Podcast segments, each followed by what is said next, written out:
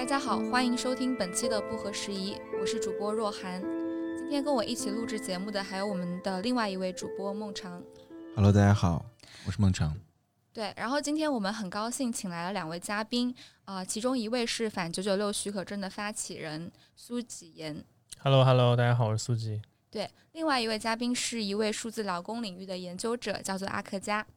嗨，大家好。对，欢迎两位今天在北京和我们一起录制。然后今天这个录音场地其实也是我们第一次过来，然后是一个嗯非常有趣的地方，就是我们现在在一个酒吧的录音棚，所以我们其实可以看到就是酒吧外面的这个环境。然后据老板说，就是到六点之后还会有人过来喝酒什么的。对，所以就是一个很奇妙的录制氛围。嗯，然后，对，言归正传，今天我们就是找到这两位嘉宾，其实是想来录一期关于，呃，过劳，就是在过在当下的过劳时代中人们的现状和出路的一期节目。因为呃，其实直接的由头，我相信大家可能也有在关注，就是最近发生的两起拼多多员工的自杀事件啊、其中一一件事是，呃，有一位九八年的非常年轻的女员工在就是加班回去的路上突然猝死。然后还有一个事件是在我们录制的前一天，正好昨天晚上对刚发生的。呃，就是一位员工在从上海回长沙家中，然后就自杀身亡了。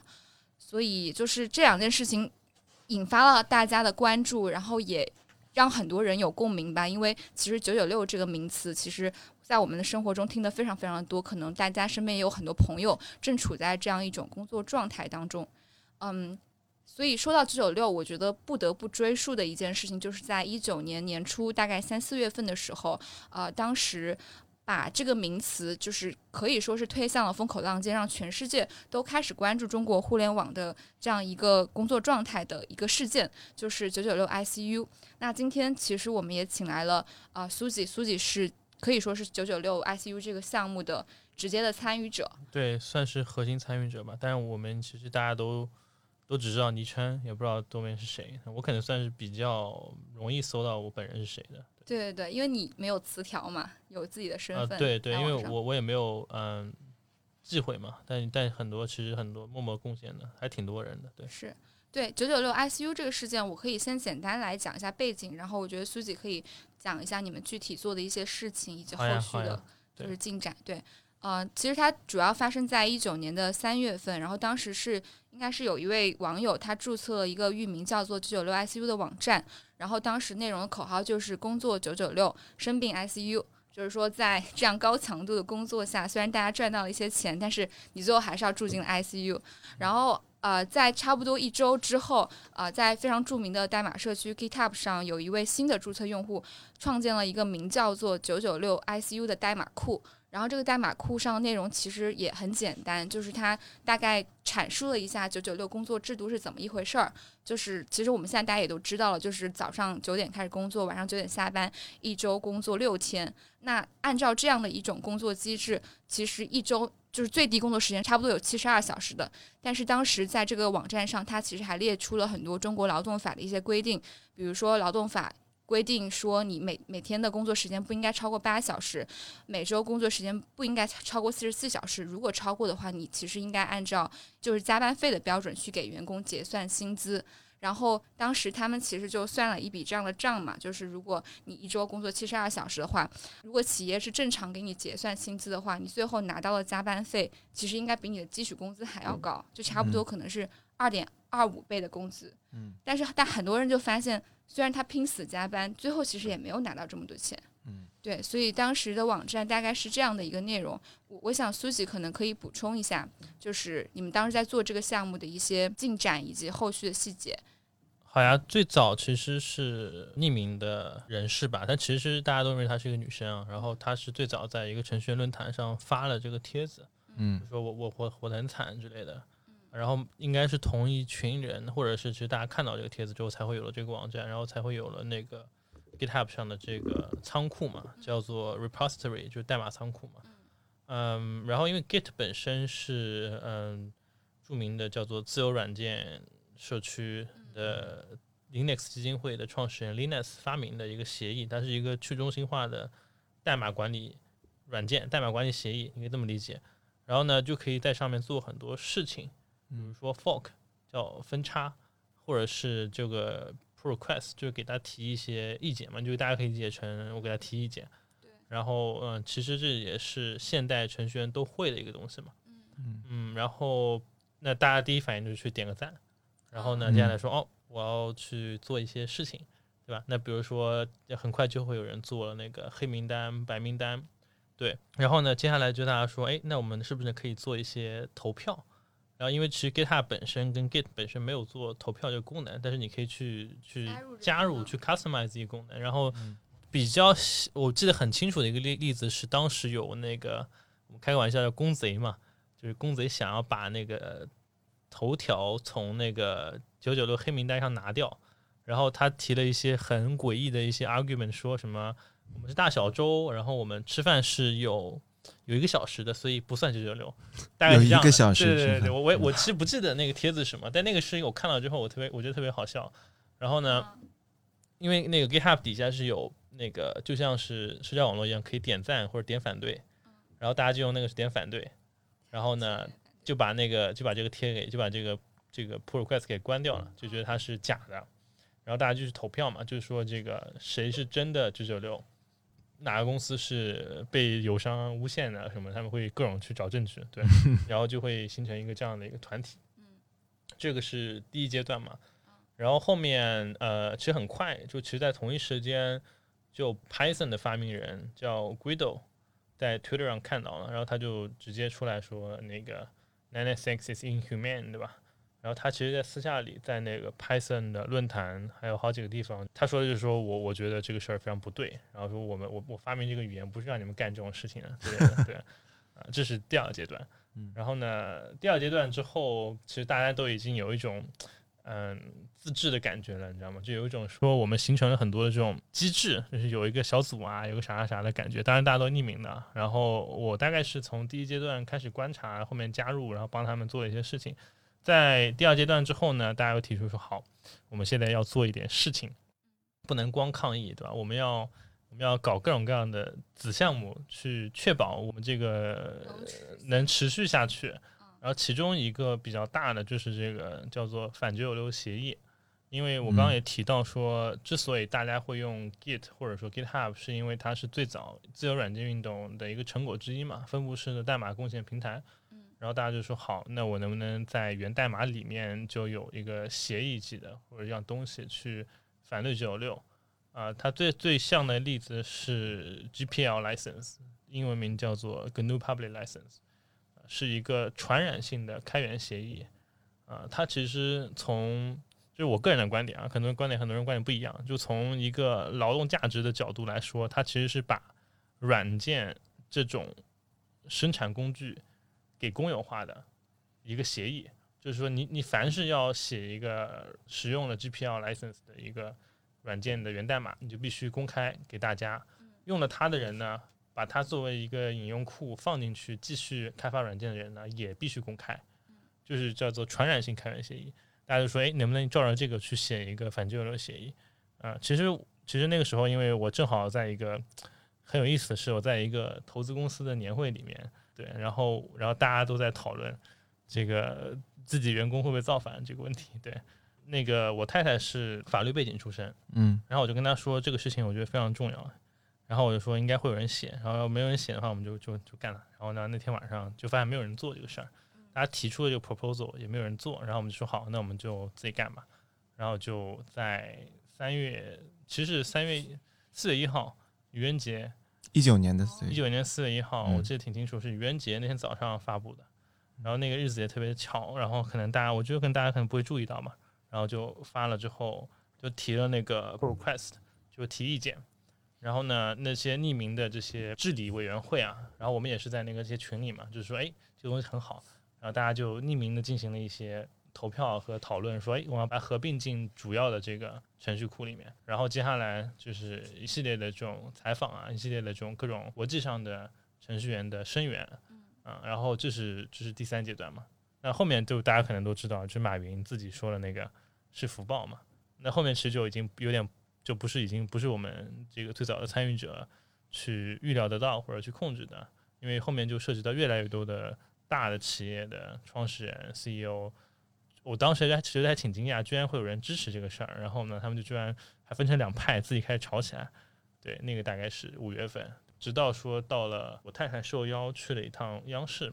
在那个刘星的那个节目里，对，就是那个英语频道刘星的节目里做了一次访谈，一个比较短的访谈。然后那个时候也是，嗯，批算是批评了一下马云吧。啊，我当然我也不知道他批评是不是有别的用意在啊。但总之就是官方说了，就是说这事儿，这个马云你就在你就在满嘴跑火车，对吧？然后呢，这事儿就算是讨论阶段告一段落。然后也有一些大企业说我们不搞嘛，啊，然后后面其实就慢慢的从公众的角度来看，就已经算是官方盖棺定论了。嗯，明白。所以你觉得你们当时做那个反九九六软件协议这个事情，对于大公司的约束力强吗？其实挺难的。最早就是软件协议这个事情，因为我是做那个开发出身嘛，对吧？然后软件企业这个事情诞生在美国七八十年代，跟跟现在国内可能的时代背景是有点相似的，就是有大量的高新企业突然跑出来，然后有大量的这个程序员变成巨富这样的一个有点相似的一个时代。然后因为美国经历过两波嘛，后来那个互联网泡沫有一波。那在那个时代搞出来这东西，其实是因为那个大家讨厌微软，就非常讨厌那个，就是非常讨厌微软，非常讨厌 AT&T 这种巨型的垄断公司。嗯，然后就是说，我们想，就是当时 Richard Stallman 就是自由软件基金会创始人，他说了一句比较牛逼的话，他的很多演讲里都挺牛逼。他说的就是说，软件的自由就是人类的自由。为了人类需要这个有自由呢，我们必须把软件公开出来，不能变成一个私有公司的一个所有物。嗯，所以就搞了这个自由软件运动。然后慢慢的呢，在九零年代，其实是有一波人，因为是网景上市，那是一个呃 dot com bubble，就科网泡沫的那个开端嘛。大家觉得哇靠，这个这个大学生搞一个公司，突然就这么牛逼，我也要搞。然后那个时候又有一波人把自由软件运动里面的自由给去掉，然后变成了开源软件运动。然后呢，其实算是背叛革命了嘛？对，然后那个东西有商业化的成分在，因为可以跟商业公司合作，然后大家就会去去支持这个开源的运动。在国外，其实是很多人很多大企业是很怕、超级怕 Richard Stallman 和那个 Linus 的，就是那个比尔盖茨备忘录里面，就是他当时被美国国会叫去做听证会啊，就是说这个他们认为说。Linux 是 Linux 跟就是这帮怪人是他们的头号敌人，然后二号敌人可能是网景，对，啊，主要是因为这帮人就是，嗯，怎么说呢，就是软硬不吃，他基本上就是以一种发动圣战的角度去对待大公司的，而且他们都是就是全才，呃，比如他们会精通法律、政治跟社会，然后他也会写软件，他就设置出了一套方法，让重要的软件变成了公有领域的。嗯，所以凡是你想，不是微软说微软这么大，它它不能去抄 Linux Linux 代码，它也不能去去去干一些奇怪的事。一旦干到了之后呢，就会被呃，其实被很多民权团体跟法院抓住把柄，就是以这个版权法的形式就围殴微软嘛。然后后来这事儿就很多人都怕它，直到说是去年，呃，都已经比尔盖茨下台很多年之后，这个微软才敢请 Richard Stallman 去演讲，然后 Stallman 才去了。呃，在国内其实我觉得这事儿就会有一个很大的问题，就比如说这个协议，嗯，或者说嗯，我们抓到了说腾讯正在使用一个自由软件的源代码，然后没有遵照那个协议，没有开源，对吧？嗯，甚至说他可能使用了一个呃有这个反九九六协议呃开源出来的一个源代码，然后他也没有遵守里面的这个条款，因为使用一个软件的源代码等于说你跟这个软件的贡献者是签了一个。无形的合同嘛，就是一个等于说我就是你说 I agree，所以才使用这个源代码的。然后呢，你想一下，说如果说有一堆人就去各种法院里告腾讯，你知道会有什么样的后果？其实大家都可以想象。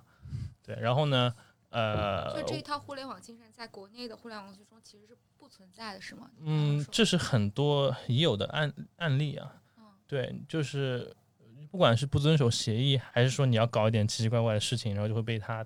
南山必胜客给怎么样？其实是有有例子的。我觉得刚才刚才苏姐分享这个这个很有意思。我觉得可以补充一点，就是让嗯，可能听众跟这整个宏观的背景议题更有更有连接的，就是说我们其实一开始想咱们一起聊这个题，也是大家都看到新闻，就是第一反应。就是我想每个人其实朋友圈里都在刷这个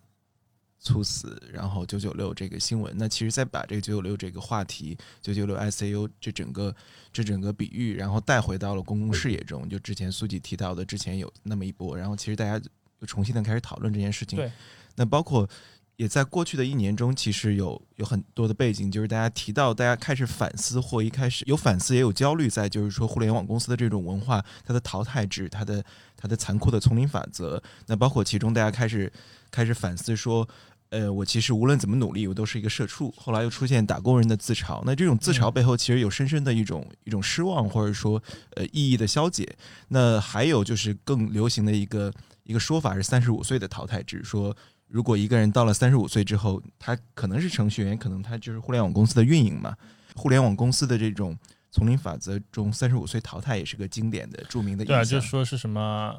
呃，二十二岁毕业去了美团，然后三十五岁被开除也去了美团，因为就你懂了，干另外一个干另外一个部分的革命工作，对，就送外卖去了。对对对，我觉得所以说看当看到猝死新闻的时候，我想对于包括我们的听众或大家每一个人来说，你第一反应是首先有一个维度是有没有劳动法的维度。那怎么来保护大家的劳动权？那这些公司可以如何对他们进行约束？但我觉得现在好像舆论有一个方向是都指向拼多多一家。但可能咱们咱们今天想坐在一起聊，也是说这个系统性的问题如何面对。那第二个维度就是说，对于个体来说，那是不是进入这样的一个系统，参加这样的，无论是九九六还是说加班文化也好，还是说福报也好，这种奋斗的话语是唯一的选择？那我们能不能看到一些其他的？可能还是说，就像网络上，尤其是这些社达话语，呃，知乎上容易进行的说，愿打愿挨，就是你不愿意做这份工作，你觉得九九六或加班文化太凶残的话，你可以不来啊，你可以去找别的工作。那这个其实就是否定了所有改变的可能，他就认为说这是唯一的使然和可能。他他这个感觉就像是你问一个，就你跟一个黑人说，你不愿意去这个地方摘棉花，你可以换一个地方摘棉花。你知道吗？就是 对，所以说，所以说，我们其实也希望在这两个维度上聊。说，我想这可能也是每一个加引号打工人，每一个就我们的听众，包括大家想要去思考的，说我是不是除了这套游戏这个系统之外，因为那么多人，那么多年轻人进入互联网公司，尤其他们一个经典的就是说，你不愿意来一波波的新鲜血液，再进入这个流水线，再被榨干。所以我觉得我们也可以聊出这个维度。然后我觉得阿克加可以也可以呃补充。补充一点，就是说你是这个数字劳工的研究者，那其实广泛意义上来说，我们每一个人都是数字劳工，在我们都在为这个系统在在工作，或多或少，或者说我们都其实无法逃离脱离这个系统。那我们在其中有没有能动性，能够做点什么？还是说，或者说你看到这个九九六这个，包括这个新闻，然后最近的一些讨论，你从数字劳工角度，你觉得就我们每一个人？该怎么面对？该怎么理解这个情境呢？你想说是从这个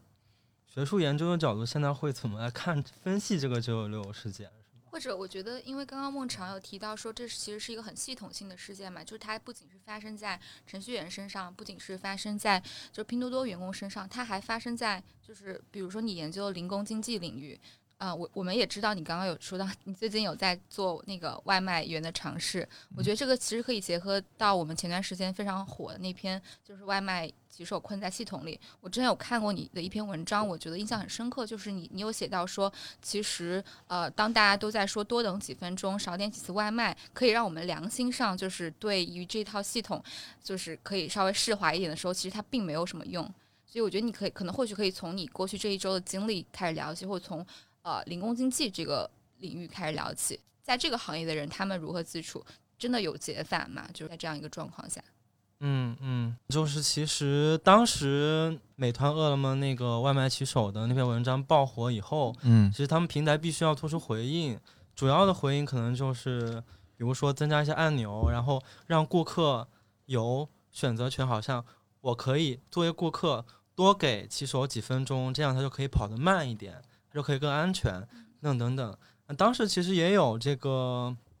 批评，就是说平台它其实并没有自己完全没有吃亏，它只是把这个矛盾转移给了顾客、消费者和骑手。是对，所以实际上他自己没有任何损失。然后当时我其实看到一个，他是也是一个在做直播的骑手，他做的一个视频。当时就说其实像这个少点几次外卖，多给几分钟给那个骑手，其实并不能起到保障骑手安全的作用。主要就这样，一个就是从这个多给几分钟时间来看，相比那个平台最开始他们成立的时候，单价是不断下降的。他可能头几年他能够以相同的工作量拿到更高的薪水，但是随着后来这个虽然单也越来越多，但是骑手也越来越多。现在骑手是一直在招的，在这种情况下，就就平台它是不断在压低单价的，所以这本身实际上是平台把单价压得过低的原因。所以这些骑手他们不得不为了能够保证自己的收入，就是去同时跑很多单。有的说法是，有的骑手他一个月能挣上万，但是这是如何做到的呢？他很有可能是一个月只休息一两天，然后其他时间都在跑单，然后每天可能跑十几个小时。不是说他跑完一单，然后再接一单去下一单，而是他这个平台上同时要接很多单。像月入上万的是，比如你中午高峰时间段可能需要同时接，呃七八单。甚至十单的都有，这种工作状态的确容易让骑手到一个非常疯狂的去奔走的那个状态，根本就没有办法顾及这个各方面的安全。就这个红灯，基本上就你要顾及红灯，你就等着超时，对，超时就要扣钱，扣钱。比如说，即便是你只是超时了一分钟，你可能就要扣百分之十、百分之二十的单价，一单总共才可能就。多的就也就只有十几块钱，少的是十块钱以内。对，如果你是超时十分钟或者七八分钟，如果扣了一半的那个单价，基本上就没有什么钱了，就白做了这一单。对对对，所以就整个系统的确就是让这个棋手没有办法去选择。所以说，你多给几分钟时间，从这个系统上来看是不能起到太大作用的。嗯，但之前那篇文章引发热议之后，其实有一些平台也发表了声明，就是说我们愿意在系统上做一些改善。那我知道你这一周就在北京最冷的这一周里面，就是非常勇勇敢的去尝试了做外卖骑手这件事情。所以你觉得从你自己亲身的体验来看，这件事情有改善吗？我觉得没有改善。当然，我个人来说，我是作为新手，一般新手都是同时接两单。嗯，对。但是我只是接两单，我已经非常赶了，非常容易超时。当然，我在我的这个能力范围内，我会尽量不超时，但是还是会出现超时的情况。然后我看其他的那些骑手，基本上在道路上，我是属于比较胆小的，对。然后大部分骑手都冲在我前面，对对对对，就大家根本就没有办法去顾及那个红绿灯的。嗯，对。那你想通过这样体验，你想研究或理解一个什么问题？就因为你是通过这样体验去是去研究问题的嘛？是这样，就是阅读文章和亲身的处在这个系统里面，作为棋手，就可能还是会不太一样。某种程度上，我是受到一些棋手的感召吧。就是其实在北京有一个组织叫做“外送江湖骑士联盟”，有点我看过他发的视频，对对对，他说的挺好的。他说一些很有道理，然后我就想去试一试，就是说。到底是一种什么样的感觉？因为其实之前也有过学术研究说，这个和工厂里面的赶工游戏会很像。就是之前在那种制造业工厂里面，有些学者会说，这些工人在加班，在这种忙碌无暇顾及自己的感受的同时，他们其实会有一些。游戏式的快感，他们称这个是赶工游戏。就是流水线的管理能够通过这个一些环节的流程的设计，让你体验到一些游戏的娱乐在里面。然后有些人把这个理论也用到服务业里面，比如像外卖，每一个骑手他都会有一个评级，非常像打手游，对。然后你不断的升级，嗯，你的所有的行为，包括违规，都会影响到你的评级，影响到你的收入。然后还有排行，就等等，包括他的接单，然后同时跑单，的确会有一些类似的地方。我不能说你不会体会到这种难受，但是你在这个里面可能会非常的沉浸到工作里面，嗯，很难再想别的事情。嗯，对，嗯，我我记得我两三年前踩滴滴司机的时候，也是因为每到饭点的时候，他们那个接单量就会下降。如果他不去设计一些游戏化的机制的话，所以他们每次都是，比如说你出车了三个小时，然后他会在这个时候翻倍你的赚的佣金。嗯这个时候司机通常都会选择我要继续接单，然后这样的一个后果就是，基本上所有的滴滴司机他们都不会按照正常的饭点吃饭，嗯或者甚至是不吃饭。所以我记得当时印象很深刻的一个对话就是，那个司机一边在跟我抱怨说每天都没有时间吃午饭，我从来都不吃午饭，一边又说到十二点他就会给我翻倍这个价格。对他们有一个游游戏模式，我有时候打到滴滴之后，他说他说我得赶紧把你送到，因为我在为接下来半小时再完成两单就可以完成他那像打怪升级一样积，是，然后积积分一样，积分之后那个奖励可能是翻了好多倍的，于是他就非常快。我当时也很震惊，我说这真是像玩游戏一样，玩赛车游戏一样。其实是有理论的。然后我记得很清，就是意大利学者一个叫 Terra Nova，他当时是有一个叫做 free labor，就免费劳工，还有一个词叫做 play labor，叫完工。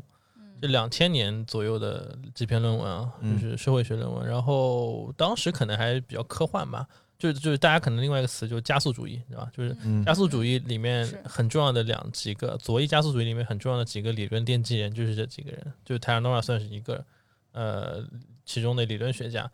呃，因为我其实在我现在自己在做公司嘛，我在创业之前是有一段时间在一个比较有名的无人车公司，对，在北美。然后后来，呃，也当然那个公司也挺不错的。那后来我又认识了一个北美的货运司机的，就是那种卡车司机工会工头，嗯就然后他就跟我在聊天嘛，特别搞笑。然后他就说，呃，现在他们的卡车司机上面会要求卡车上会装那个有些公司，包括我之前待那家公司产的那些设备。然后他就说，那个他们知道说我开的越好，就会越容易被淘汰，就是 in the future 我们会被淘汰。就像是消费者跟外卖小哥在不断的送外卖的过程中，他会发现说，在北京这个交通环境下，居然有一条特别牛逼用人命试出来的一条路，你知道吗？嗯然后这个东西，或者说它整个交通跟调度的算法，什么什么什么什么，可能才是饿了么或者说美团最核心的一个资产。在这个角度来看的话，其实九九六点 SU 还挺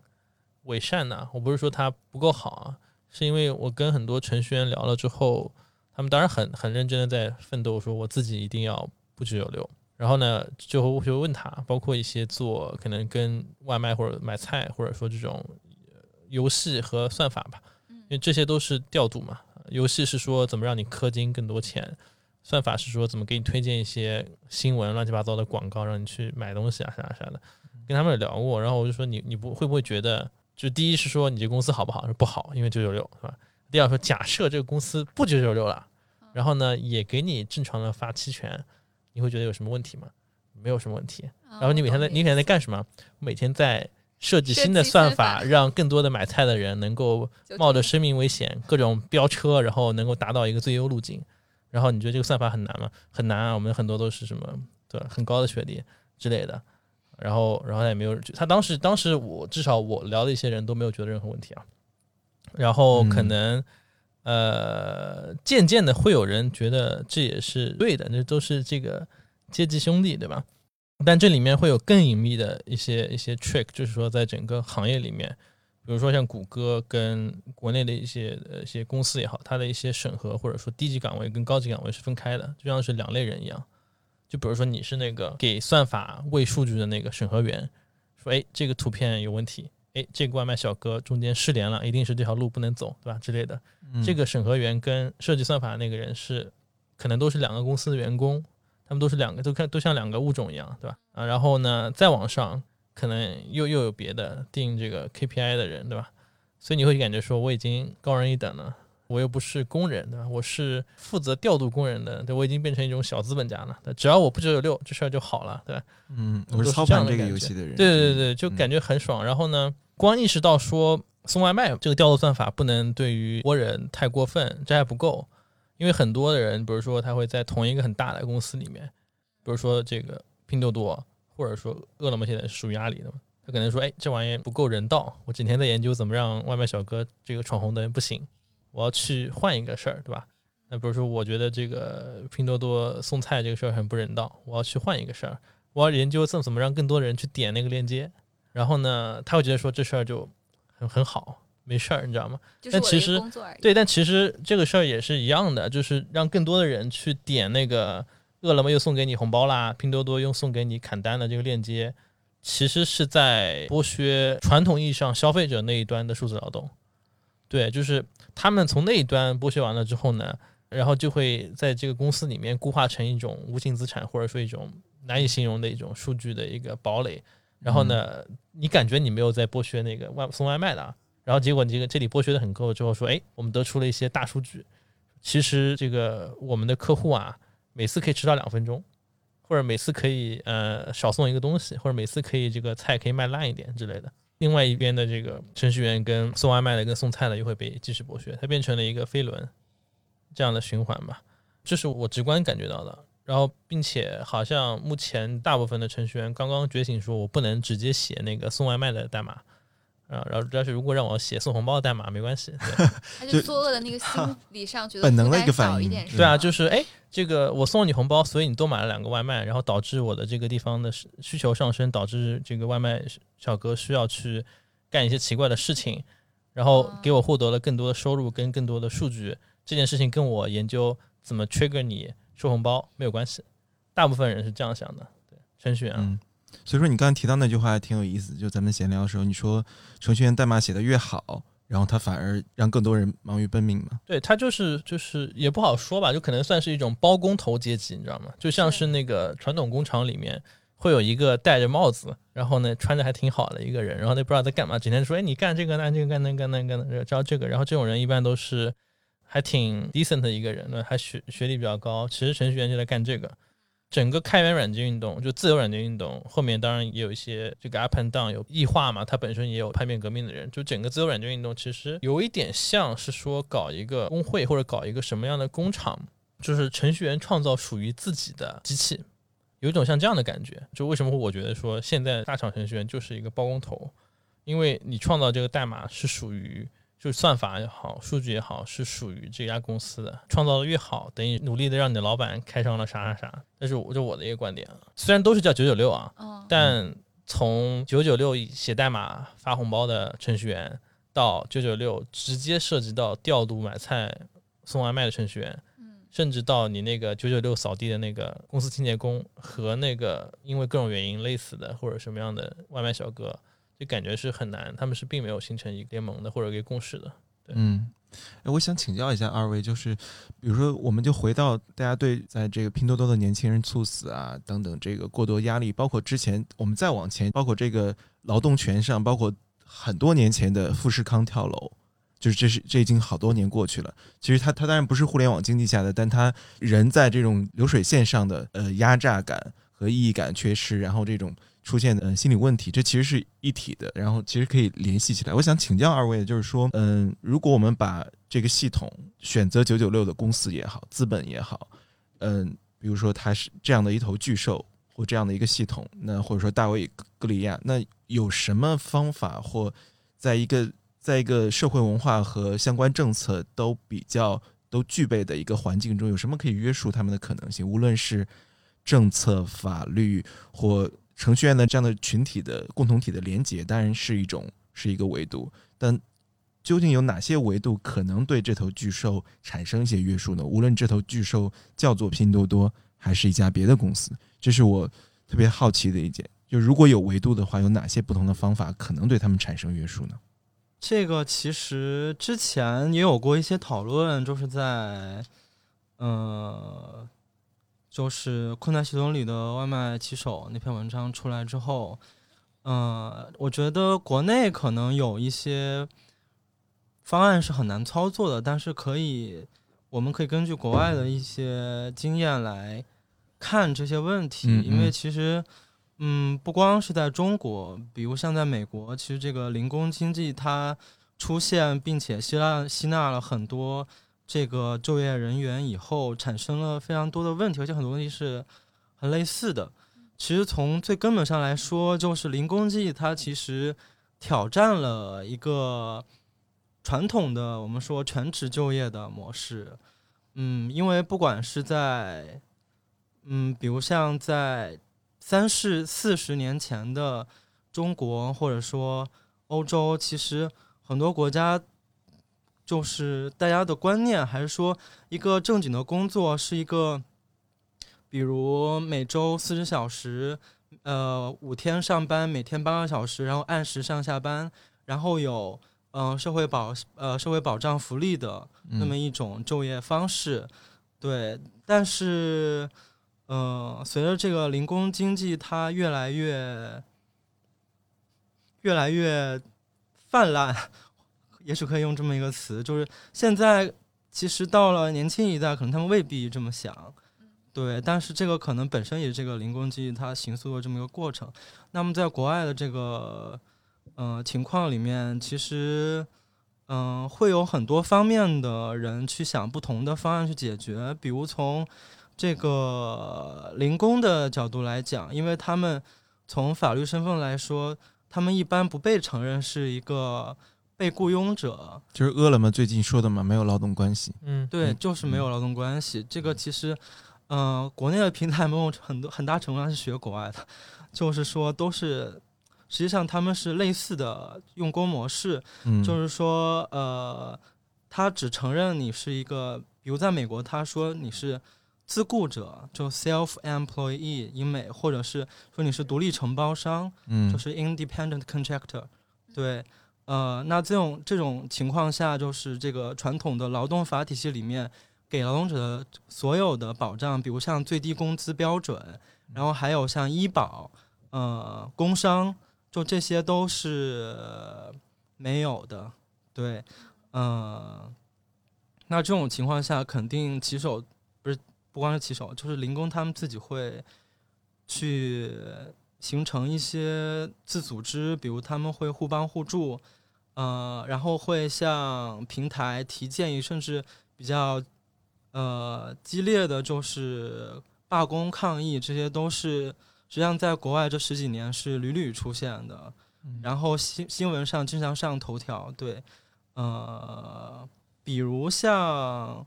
呃 Uber，然后他们是前年二零一九年的时候，就是以美国的二十几个城市为首，就有一个全球 Uber 司机的大罢工，对，就是针对 Uber，对，但是更早的时候，比如像呃一三年开始，就是他们就有一个就是。所呃，有三十多万那个 Uber 的司机做了一个做了一个针对 Uber 的这个集体诉讼，就要求他们承认，就是 Uber 司机是呃受雇佣者，是雇员，然后要享受各种保障。对，但是那个就是其实最终没有成功。对，那个是最后那个 Uber 想和解，就是拿三千多万美元，就是去。就说你们不要再闹了，就给你们对安抚他们。但是后来法官就是否认了这个解决方案，所以到嗯二零年的时候，就是呃加州它生效了一个叫做 AB Five 的法案，这个法案就是实际上它给出了呃三条标准，就是说呃除非是符合这三条标准。否则都不能够被视为是独立承包商，都要被视为是雇员。嗯，对对对，嗯就是按照这个法案，像这种 Uber 还有 Lyft 这些典型的这个呃零工经济的用工平台，他们都必须要把他们现在主要的这个就业人员都视为雇员。然后就结果搞得 Uber 他们非常的紧张，然后他们后来就反对这个，然后就推动了一个新的那个提案。要举行加州全就是全全加州的公投，呃，是叫做第二十二号提案，然后这也是在二零二零年年底的时候，因为他们刚好是公投，结果就是以百分之五十多的那个比例通过了，所以就是说推翻了之前的那个 AB Five 法案，就等于还是没有被承认为雇员。哦，所以那个公投的内容就是说我们否认之前的 AB 对对对，就但就是这个意思。所以就是导致现在就是处在非常焦灼的这种状态。其实我我觉得加州应该最后就就是可能在拜登的任期内，或者可能民主党可能还能再干一任，不管谁啊，就是嗯可能还是会通过通过 AB Five，就是说承认他是雇员的，嗯这跟他的票仓也有很大关系。但我其实比较担心的是，因为我跟包括跟 AI 界跟一些人其实都挺熟的，然后他们给我的反应就是说，呃，就是我我不管，比如说你你加州就是总归不就是加州或者说美国的一些比较重要的几个州说这是雇员的好，我就在当地我就亏钱去养你们，但是他们认为说，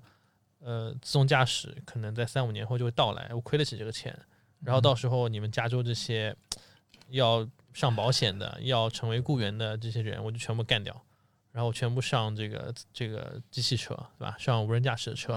然后呢，数据是从哪里来呢？因为这个它本质是一个数据的积累和一个用户跟这个系统的互动嘛，或者说它是系统本身积累智慧的一个过程。嗯数据从哪里来呢？比如说，大家认为说加州现在有比较严格的这个呃 California 这个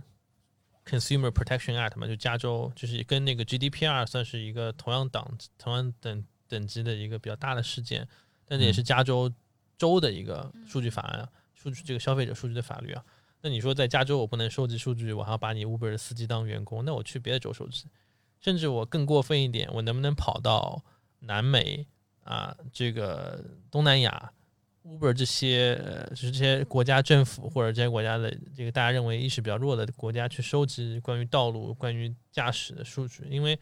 驾驶本质上是一个人类的一个知识嘛，然后这个知识一旦被系统所所收集成功成为一个 AI 的一个东西之后，我不管是哪里收集的，可能我只要调一下规则就可以了，或者我就像 Tesla 一样，对吧？呃，嗯。我可以去收集这样的车主的数据，然后最后反正就我不用怕你一个州的政府，甚至是一个国家政府去定一个这样的法律，因为我有这样的空间，我可以不光去跨境转移资产，就过去的资本家只能跨境去转移资产去做这样的一个套利，我现在可以跨境的去转移劳动果实，因为劳动果实不是这些司机送你，或者说这些小哥送外卖，而是他具有的送外卖的这个人的群体的智慧。他一旦把这个劳动果实捕获了之后，最终我就不需要你们了，我就不管你们这个政府设立什么样的法律，就我把人全部干掉，对吧？这就是这就是替代方案对，这是在汽车工业出现过的事情，嗯但可能没有那么夸张啊，那么那么那么那么可怕啊。嗯，现在看的话美国工，厂谈论的那个事情吗？嗯，就是你说汽车工业出现汽车工业就是说像美国就是工厂那个个美国工厂没有日本工厂给力嘛，就是这啊样的结果嘛。那这嗯可能、呃，在在这个行业里面，可能最后的结果就是亚马逊或者是硅谷打不过九九六，那就硅谷说我不需要九九六，因为我不需要人，因为因为我已经我已经把人的跨过去。就是我已经把人，就是人的智慧里面关于开车跟送送快递这个部分已经已经变成一种劳动的呃这个结晶，固化在一个机器中了。嗯然后这是一个很可怕的事情，就是所以所以这里面会有另外一个方向，就是就是民主党跟加州是说我们要把它变成员工嘛，还有另外一个比较呃草根 grassroots 往上的一个方案是说，他在要求 Uber 跟 Airbnb 一定要给司机股份，就是或者说 Airbnb 其实跟美国证监会有提出说，我希望能够给这个我这些这个这个这个叫做房东股份啊，但这事儿其实后来也挺难的，也没有实现。一个原因就是因为这事儿其实超越了超越了传统的一个公司的组织方式，它更像信托，甚至是可能是要跨国的。因为很简单一个道理就是说，有非法移民在开车，啊，有非法移民在当房东，甚至说你会 care 你这个送你送你外卖的这个送你送你那个外卖的这个人他是不是是不是这个本市的居民啥，你不会 care 的，对吧？所以是这样的。然后 SEC 后来就是也也没有很理这个事儿。呃，另外一个例子是很多年前，嗯呃，就是我们可能在，因为我们在物理世界里可能很难看到给所有的司机发股票，但是很多年前，几年前，呃，有一段时间说是迪士尼还是说谁要要收购 Twitter，然后是我的一个记者朋友叫 Nathan，Nathan 是现在是科罗拉多大学 Boulder 的一个教授，他也是最早的一个写占领华尔街的一个记者，所以他的思路也挺激进的。然后他们就传了，他们就号召很多 Twitter 的用户，说大家每个人去买一点 Twitter 股票，然后去 Twitter 的董事会跟股东会上提案，说这个 Twitter 应该归用户所有，不许随便卖给别人。然后这事儿后来失败了，因为也是因为那个证监会的干预啊什么的干预，然后包括那个很多复杂的原因嘛，大家就是很很奇怪，就失败了。但这事儿给我们一个很大的一个一个一个一个反响，就是说其实，就就就罢工肯定是有用的，抗争肯定是有用的。然后呢，其实大家大家也知道说，可能呃，如果你把这个地方的法律说的很严，他就会绕过你，然后最后用机器人去统治你，对吧？那其实一个很大的一个一个方案就是说。呃，如果你在我这儿雇佣过外卖小哥，阿里啊或者美团，你在我这儿雇佣过外卖小哥，你在我这儿干过这个这样的事情，你就必须给这些小哥你的一个所有权的一部分，就是会把这个平台变成一个呃直接由公众、直接由广泛公众所持有的一个平台。然后这是这个事儿，其实在现有的股票跟公司体制下是做不到的。所以有一些叫做平台合作主义的人，他有两个路径，一个是做那种嗯合作社的形式，还有一种是可能更加 geeky 一点，他们是用区块链去改造。然后在那个多伦多有一有一个加拿大当地的一个这个类似 Uber 的公司，它其实就是说给你每个人发一个币，然后就是这个币以后是我这个什么出租车公司的什么或者是什么的一个权益，这样的一个东西。反正就是说，我们反正，因为他本本质是说的是说，我不想遵守证券法的管制，我是一个超主权的一个联盟，对吧？然后我也不管你开车的人是不是非法移民，反正这个你你开了车，我采集的数据，我就总也得给你点东西，啊，这事儿可能可能也挺难成功的，因为在现有的领域，你会有 Uber 这样的巨头，呃，但而且这个事情，就如果说在国内公司去实行的话，他们有任何动力去做这件事情？他可能没有，他的确没有动力。但是我说的是一种，就是说我们不要止步于他给你赔钱就完了。就因为现在我们可能看到所有的抗争说的是，嗯，赔偿，就是我我过来说，哎，我们这个地方送外卖的或者开车的人都很累啊，很辛苦啊。然后你这个地方不违违遵守违反一些法律，或者说我要求立法去推动，嗯，然后立法可能会跟他去博弈，然后最后可能就就算了，或者就很很多情况就算了嘛，或者就赔点钱。你不要干这个，你肯定是说，哎。我要赔你的这个平台的 ownership，因为因为我所贡献的并不单单是一次的劳动，就我所贡献的是它这个是一种系统性的智慧跟数据，啊，就是因为因为我曾经开过一次车，送过一次外卖，所以整个北京或者整个加州的 Uber 或者饿了么能够更好的调度每一个消费者，所以我觉得我需要你的一部分的拥有权，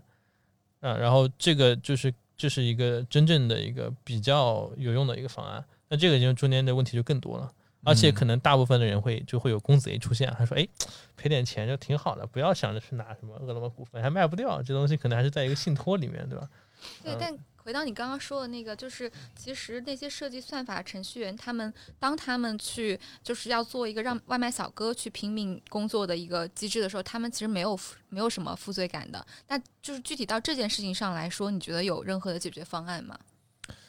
其实是是这样的，就是说，呃，让外卖小哥拼命，或者说让这个车开得更快，调度更好，这事本身其实没错嘛。就是说我要更好的服务是点外卖的人，然后同时你说这里有一条。比较好的一个路线，那我们肯定是用这个嘛，这是一个数，这是一个数学问题，就我算出来它更好，对吧？呃，但问题是，嗯，掌握这个东西的方法跟这个东西的计算过程和它的结果全部掌握在这家私有公司里面，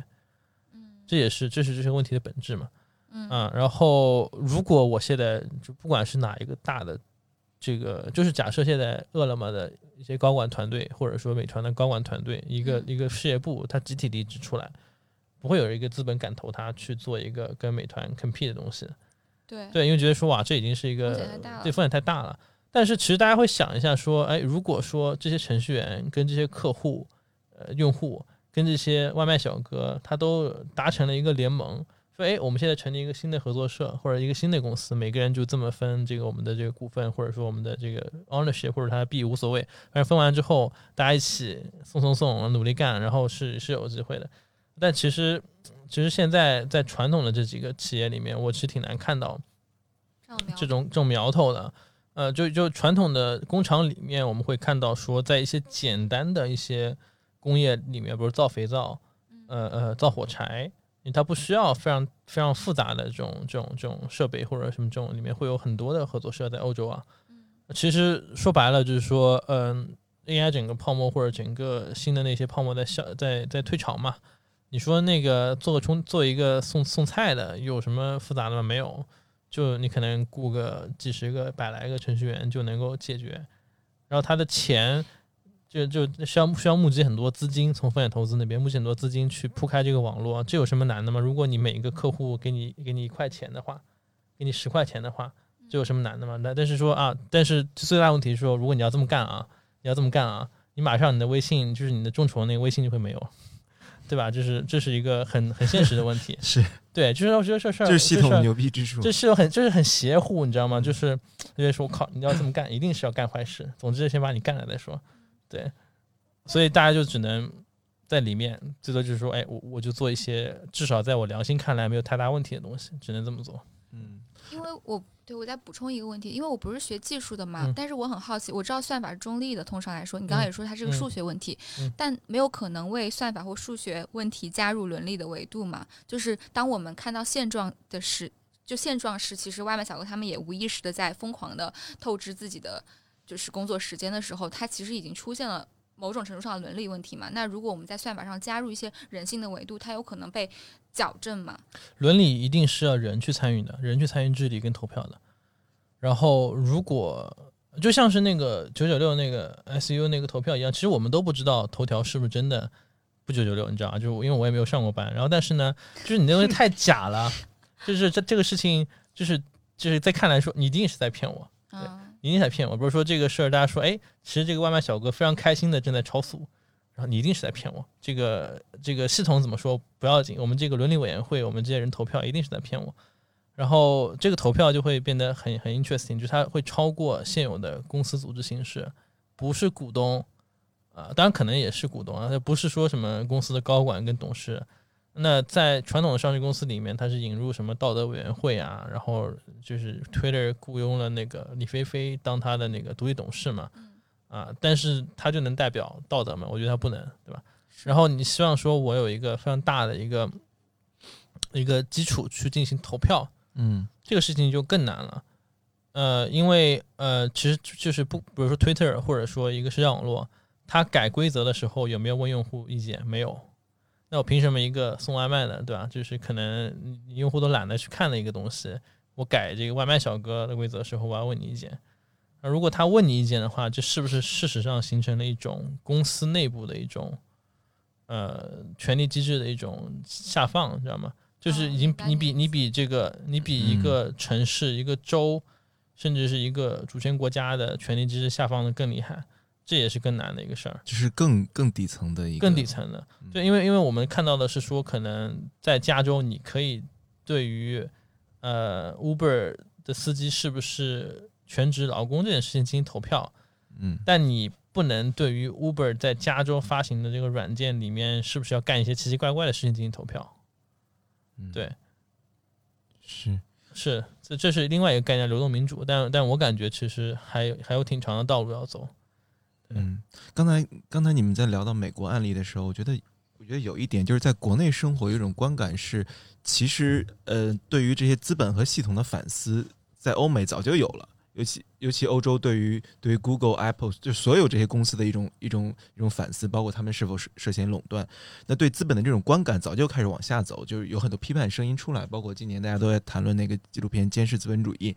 等等这些。我感觉有意思的是，可能在国内，我不知道在一年还是两年，没有一个具体的时间节点，但是好像对于这种资本的观感，对于系统这种观感出现了负面的声音，而在之前完全不是这样的，因为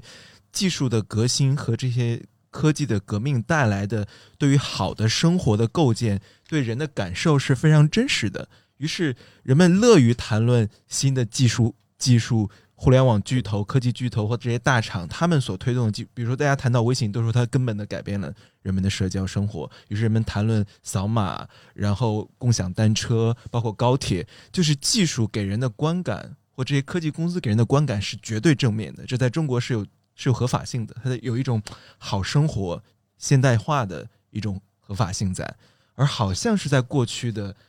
一年还是两年间，包括以这个困难系统里这这篇报道为一个节点，可能为一个浪潮的一个节点，人们开始意识到说，哦，资本是恶的。于是，马云曾经是一个财富神话的一个绝无可动摇的绝对正面的形象，变成现在马云在 B 站做一个演讲，全是刷屏的弹幕里面都是说资本家，资本家，就这样的一种人们终于意识到，就是我看今天网络上有一个段子说。当年知乎上都是捍卫这种九九六，说这个工作你不做，总有人做的那些人，然后他们在捍卫这些这些技术技术天才或这些技术偶像。但是现在变成的是，知乎上都在批判说资本家、资本家、劳动者，就是这样的一种，在中国这些话语中或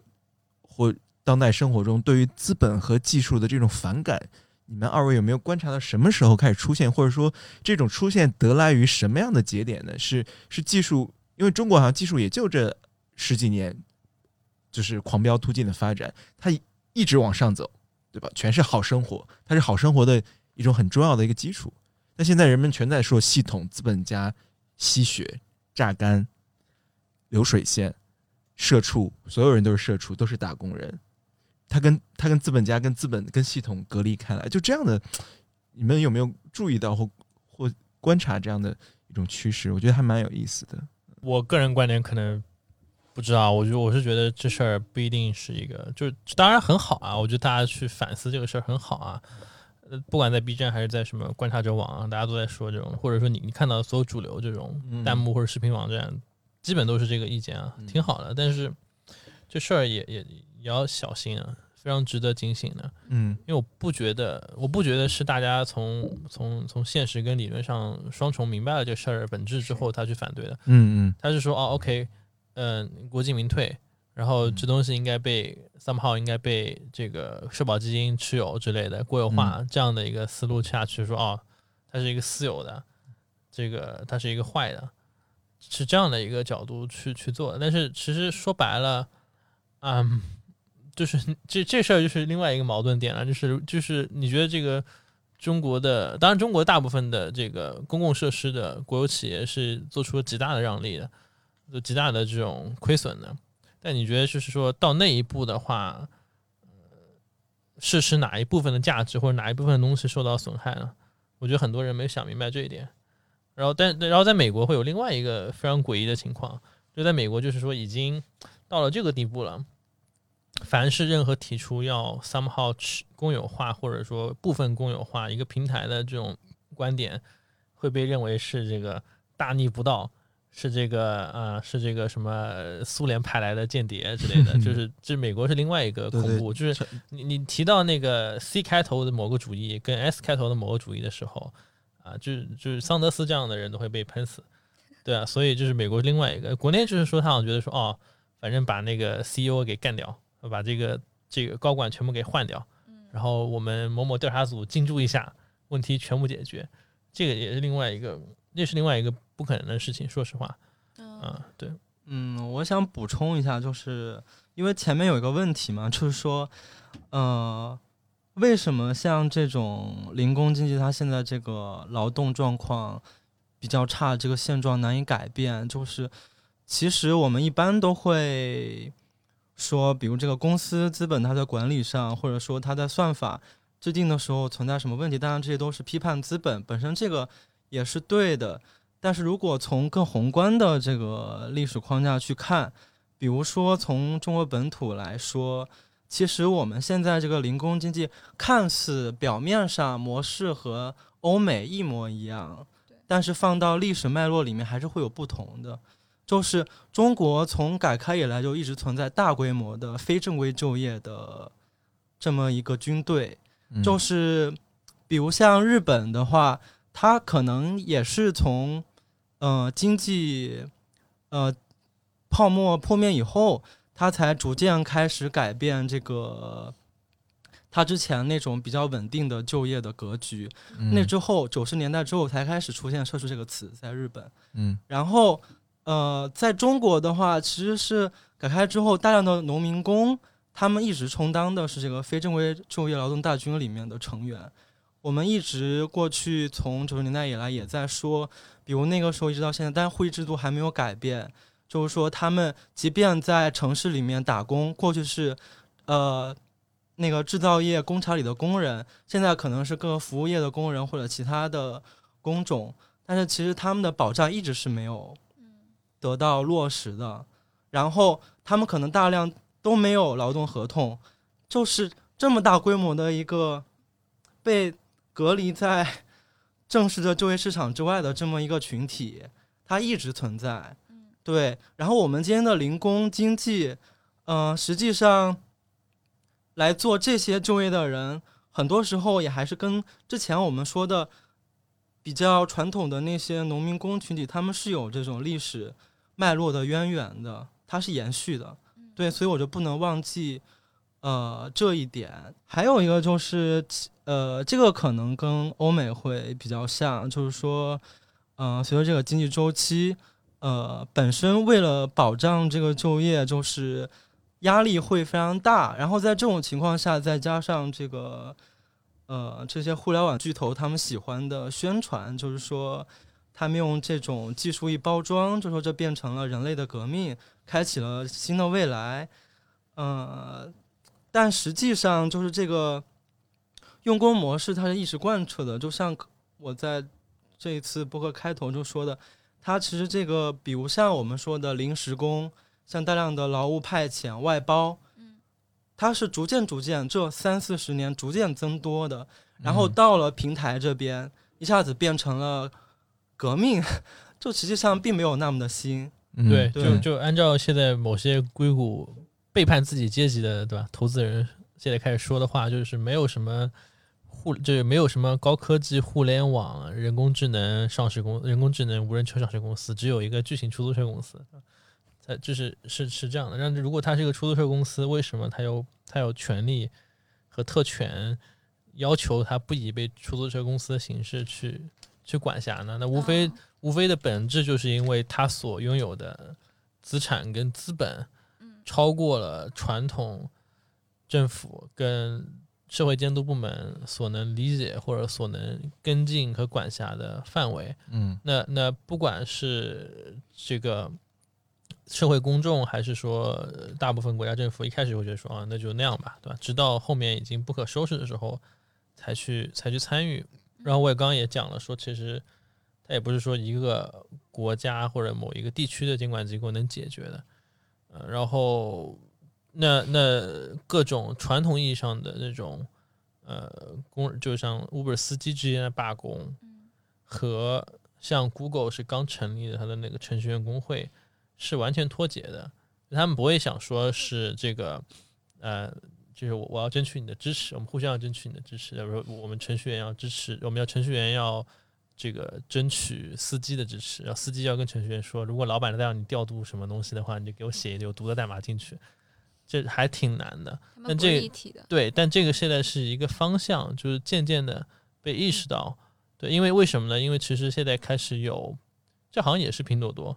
就是他开始是去撕期权，他开始去耍赖，对吧？说这个虽然说我说要给你股票，但我不给了，就耍赖。然后他说：“哎，我好像也不是上等人的，我也不是这个这个人上人，我是跟对我是跟送外卖的是是一个阶级的，所以所以我一定要往往向向下跟向上的联合，对，然后甚至是跨越国境，那跨越国境更难，但是在那个九九六 ICU 的时候，至少 Guido 作为 Python 的语言发明人，已经是一个老老头了，对吧？他就说：“哎，我来支持你们。”对，就是对我要支持你们。虽然你跟我可能跟我生活没有关系，你是中国的程序员，在使用我发明的语言上班，但我要支持你们。呃，现在还没有，现在还很少我们去看到，对，甚至说去很少去看到呃这种能够让商业公司忌惮的一些事情出现。嗯嗯，就跟相对于七十年代、八十年代比啊，对，没有没有，是因为那个时候会有一堆人去，当然那个时候可能互联网跟科技行业都很小，会有一堆人就是围着微软去去去去各种方法去弄它。对，现在我们好像看到说，哎，就要么是政府去去监管一下，对，然后你甚至会发现说，可能监管者在里面的这个高级打工者跟这些零工，他们之间诉求都是完全不同的。嗯所以现在就是我觉得每次九九六这个事情被社会又提起的时候，不是说这个运动本身它能有多大新多大突破，而是说他把这个需要联合起来的各种人群跟各种主体之间的悲惨境遇，又从不同角度了一下，展示给了社会。嗯对，是这样的。这个说的很好。嗯，所以说他我还是在往前推。我想稍微补充一下，就是我同意，就是刚刚苏姐演示，呃，刚刚大概的看法。当然，这个九九六如果把它理解成是，比如一种疯狂加班的模式，呃，我觉得这个话完全是没有问题的。但是，如果我们更加准确的去看待的话，就九九六某种程度上，如果把它变成全部行业每个工种的这个工时制度的代称，就是可能还会有一点笼统，因为实际上，呃，比如像我接触过的，呃，像北京城边村住的一些呃建筑工，比如像瓦匠，或者他们是在一些工呃郊区工厂小作坊工作的工人，他们很多都是可能就是工作时长要超过九九六，这种时候我们用九九六去概括的话，可能就忽略了这个更加严重的现象。对对对，嗯，就就程序员已经，他们已经觉得自己很惨了，对对对，而他们觉得就是一九年的时候啊，就觉得说，哎，只要就是刚我说的嘛，就是感觉只要我们自己的问题解决，世界就变美好了。现在只是把这个更大的展现出来而已，就并不是就是已经积累问题到很严重的地步。对，就是一个我遇到过一个最严、最极端的呃情况，是一位加油站的工人，他本身就已经五十多岁，然后他们那个加油站的工作是他们老板要求，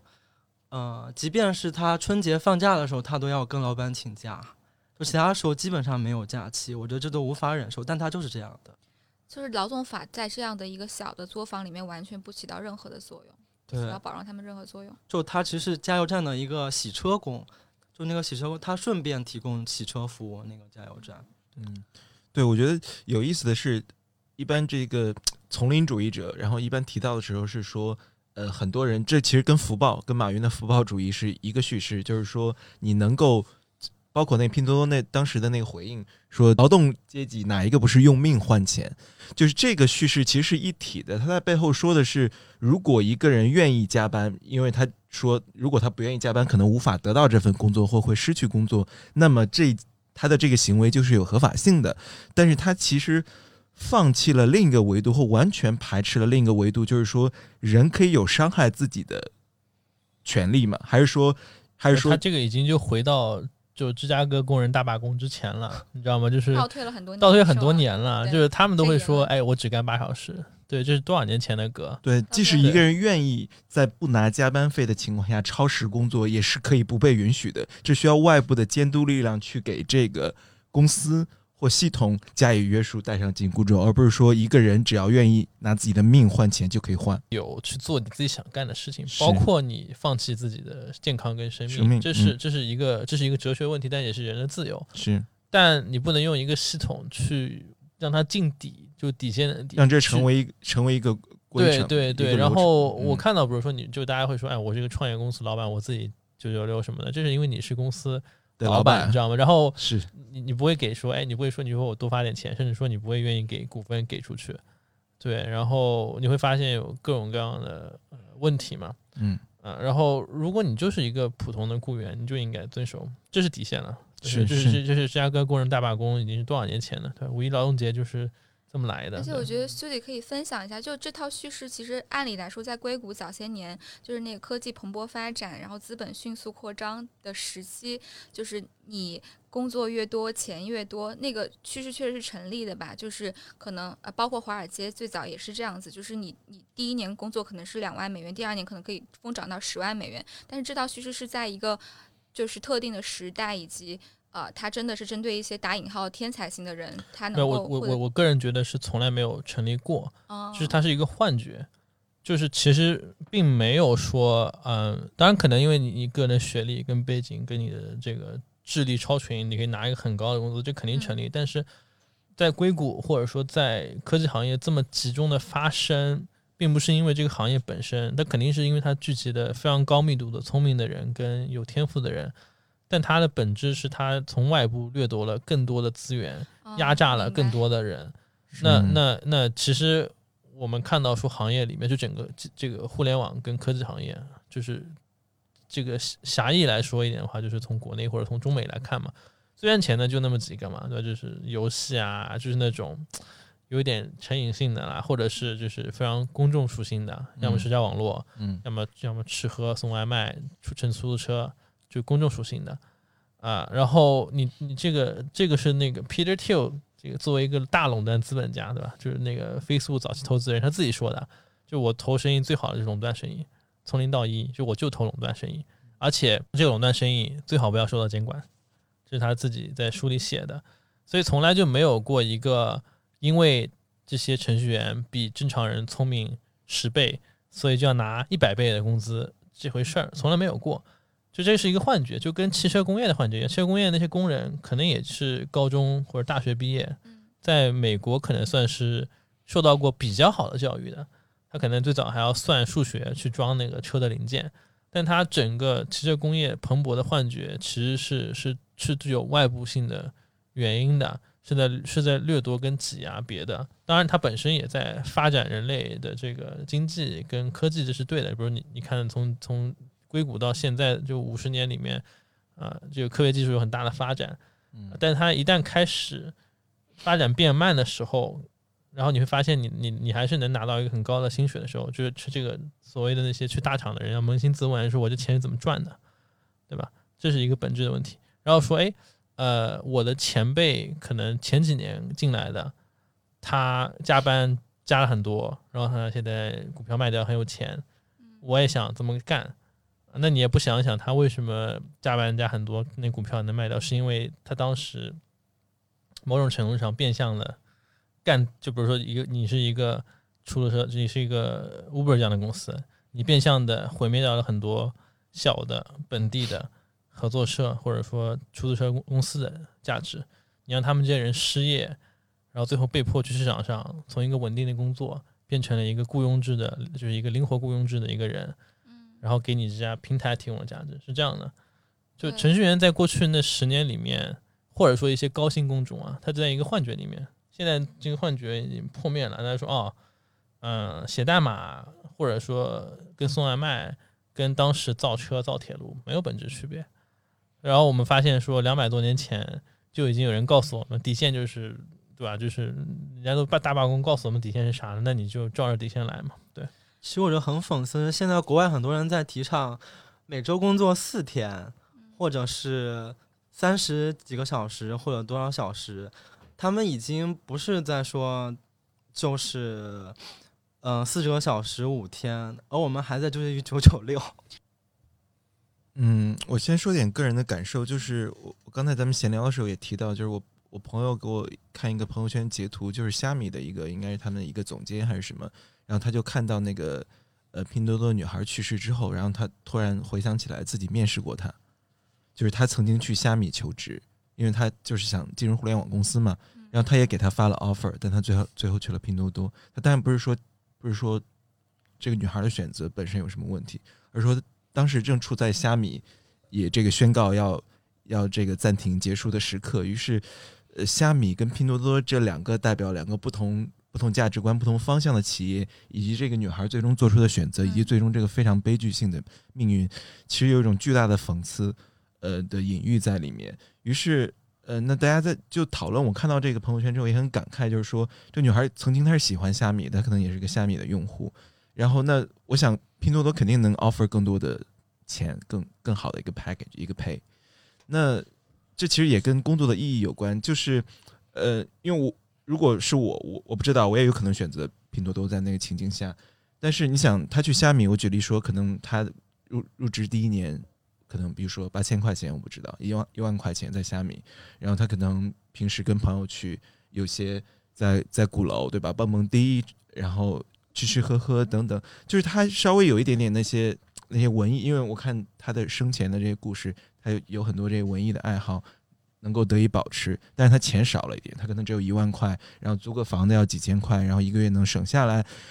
能存下来，或者说月光，但他可能拼多多是另一个叙事，他完全没有时间，没有闲暇，然后他在那种工作的奋斗状态中，我不知道拼多多给他多少钱，拼多多可能两万，然后他一个月可能能能攒下来五千块钱、六千块钱，比他的工即将跟他在虾米的工资差不多高，但是他进入另一种人生中了，所以我觉得这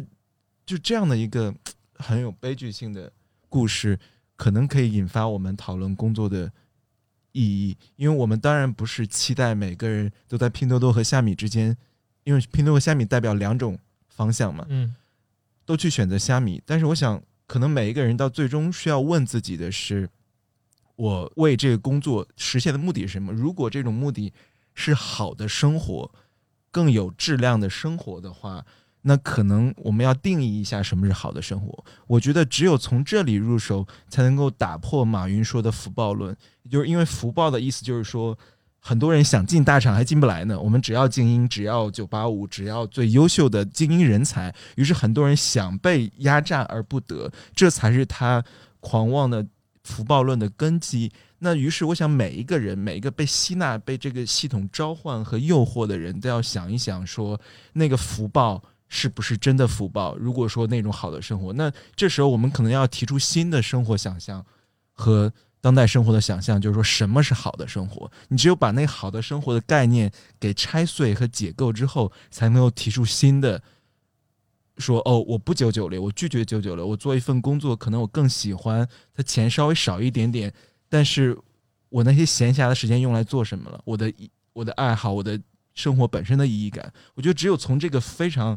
根本的东西去挑战和和梳理和分析批判九九六，才能够说通。否则的话，就会有一代一代的年轻人像那些社达党一样，社达主义者说的一样，说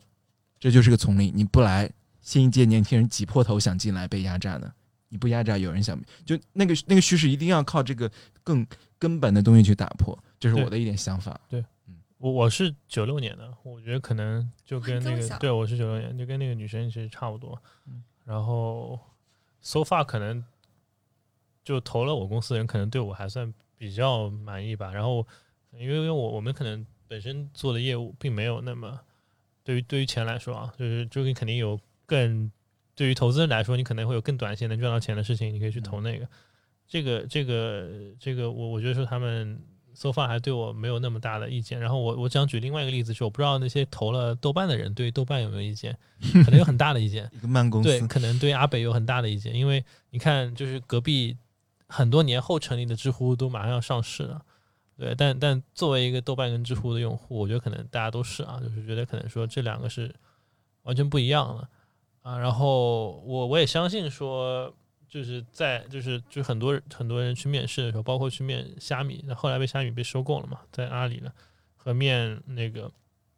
拼多多的时候，其实他没有想明白一个事儿，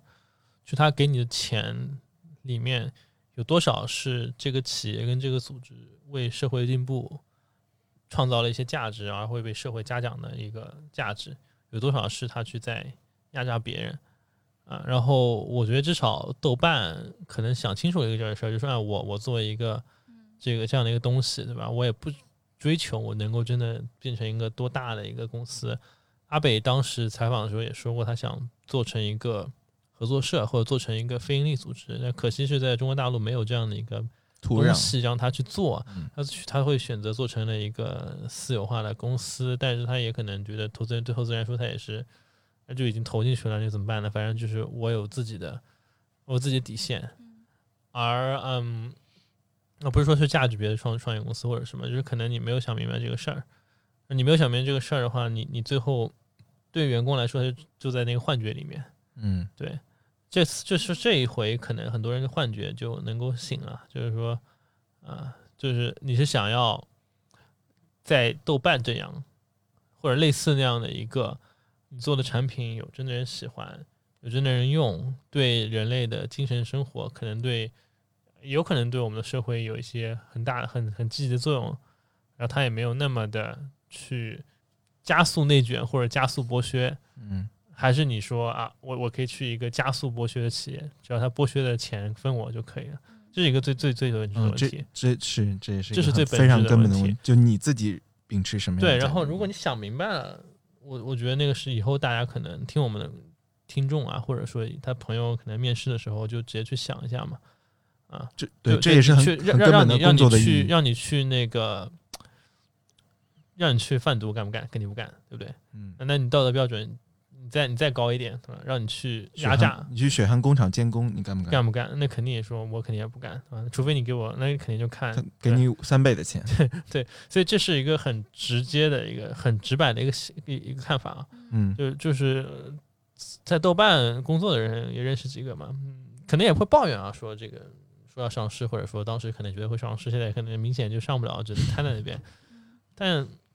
他们最近有些有些就是身边的一些程序员朋友也找我说啊，这个谢谢老板那个赐命，对，就不是说不是说说谢谢老板发钱，谢谢老板赐命，你知道吗？就是因为你 可能换了一个地方，你可能已经凉了，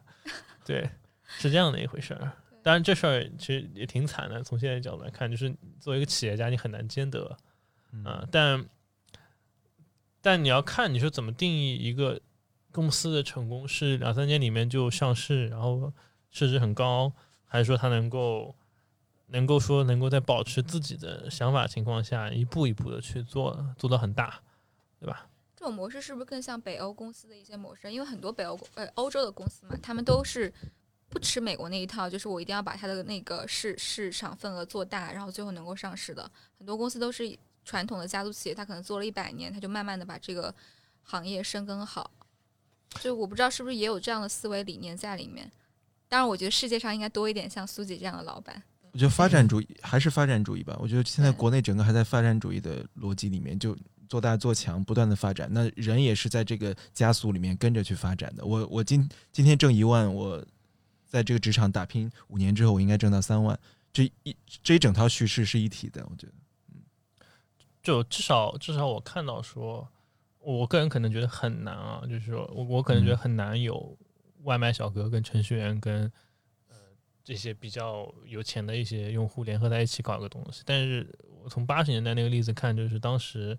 用操系统的人跟写操系统的人。就这帮人放的就弄在一起，然后说我也不拿钱，就我就对吧？我就做了一个不比微软差的一个方案，嗯然后其实这东西才是后面移动互联网的一个根基之一嘛，就是 Linux 跟自由软件基金会。嗯，就是现在我们可能看到的都是一个短期的一个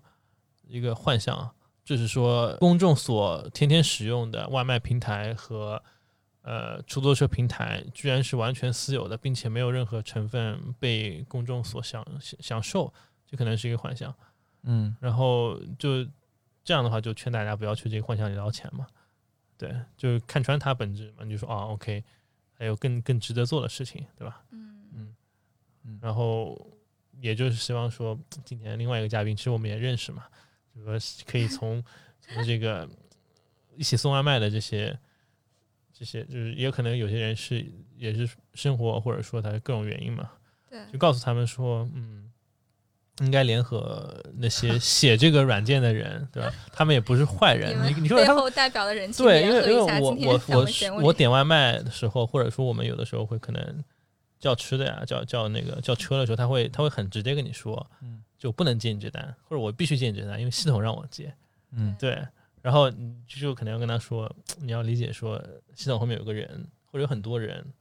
对你们可以联合起来可以联合起来，对，是吧？这是嗯，这是一个新的想象。我说一个可能有点激进的方案，当然也不是我第一个人说，很多人都在说，就是，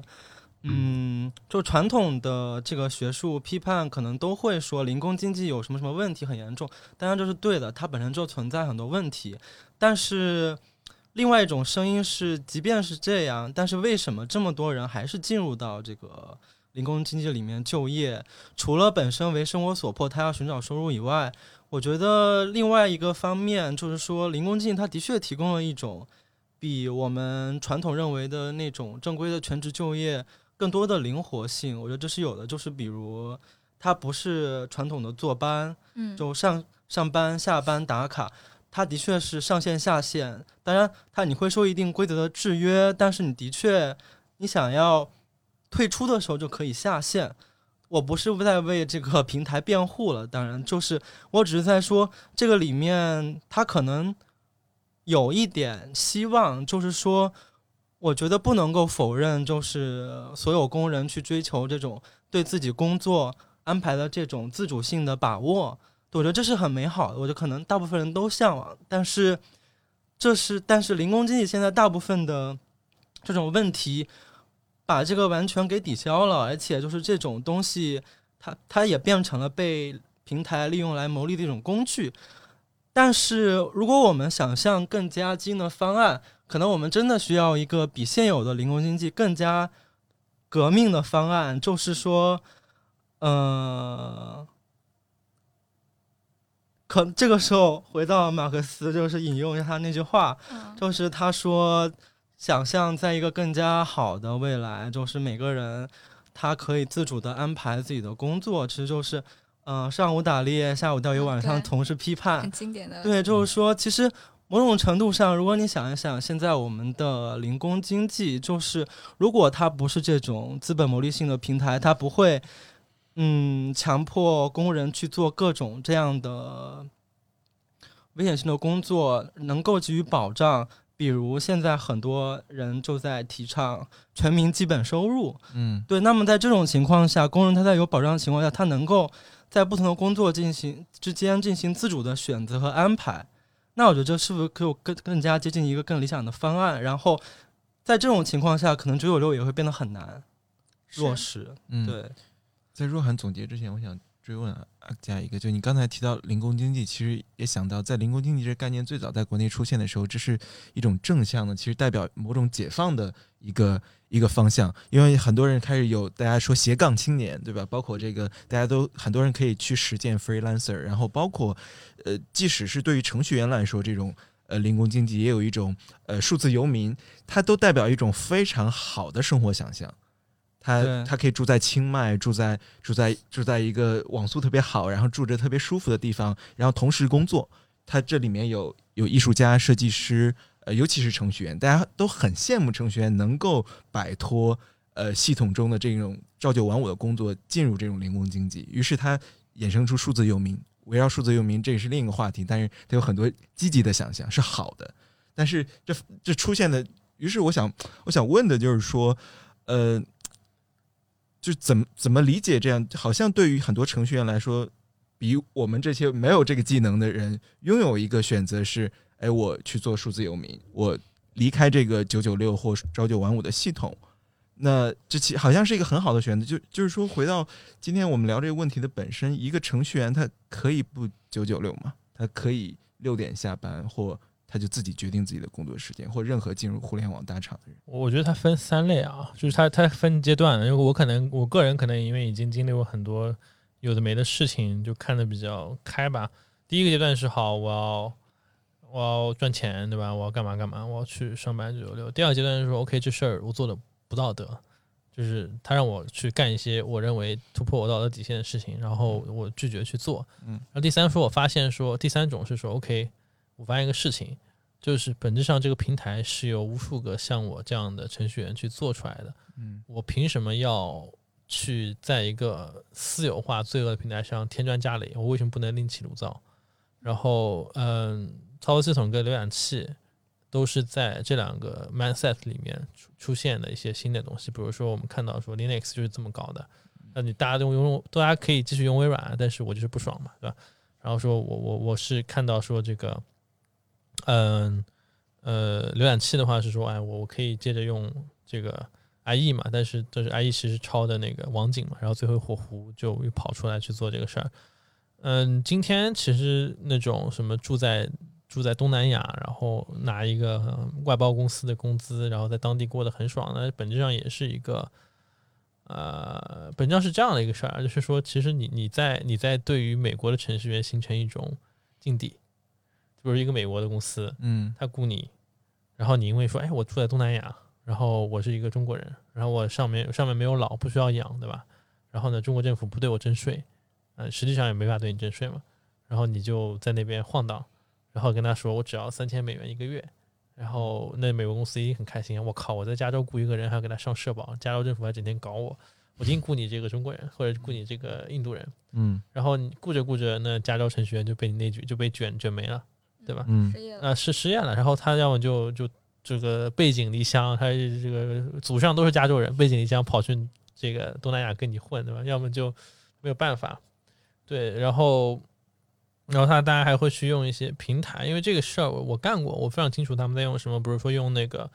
创作者会用一个 Patron，就是那种画画的设计师，或者说翻译，或者说很多 designer 会用那个 Patron，嗯，就是你每个月给我捐一百刀，然后我拿钱，然后我帮你画些画，或者是自由创作嘛。然后呃，程序员很多会用一个叫 Upwork 平台，这个 Upwork 也是一个上市公司，Patron 估计也快上市了。嗯，Patron 会收，根据情况会收百分之八到十五的手续费，然后他何德何能收你这手续费，对吧？然后你也不想想说，如果他做大了，他上世界了就跟 Uber 一样了，就是你也会被他干。对，那这这里面最大的问题就是说，你你你你为谁在劳动？是你你的这个劳动的成果会不会用来被使用去压榨别人？这是最大的问题。嗯嗯另外就是说，其实那一种，你就想想看，说为什么为什么你你会觉得你你很爽，是不是因为有有人因为你可能要背井离乡了，对吧？很多很多人找工作之前是不会想这个事情的。嗯，对嗯。然后我们能就我自己作为自己作为一个公司的话，我能比较直接能做的事儿，就是我我可以跟他们讲清楚，就是说我们的我们这个价值来来源是什么，嗯，分析一下是什么，对吧？呃，其实程序员比较单纯，国内的大部分的这个中美的程序员都比较单纯，他可能在上学的时候也不会去读这种东西。那他对于可能对于这个马克思了解来自于 B 站，对吧？对 是是，然后可能突然一下子就有一种，我希望说大家能够说这个能够惊惊醒梦中人吧。你当然可以继续选择这个生活，没有人阻止你，但但他但他是是就是他事实就是这样的，对，我我可以补充两句嘛，嗯就是就是这个现象，就是学术上一般会叫劳动劳动力套利，就实际上，呃，我想补充一下，就是像大类格格雷伯这种无政府主义者，他们会怎么提出方案？当然，这种方案也不是说立刻就能实现的，但是他可能非常的不一样，就是说，他会觉得说。呃，解决这种问题的办法就是彻底的开放边界。他觉得我们全球化不够彻底，啊现在是是资本比劳动力更加自由。对的，对的，对的，就因为其实就是那个跟另外就是除了 GitHub 之外，我个人跟另外一个平台关系也比较好，它也叫 Git 打头，叫 Gitcoin，就是 Git 和币嘛，Coin 嘛。然后它是那个跟以太坊创始人跟以太坊基金会关系比较好的一个公司。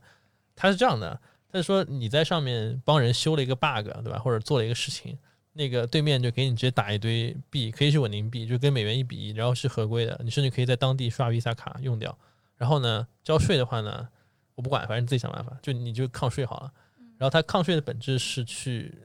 去反抗政府之间就是关于劳动的一些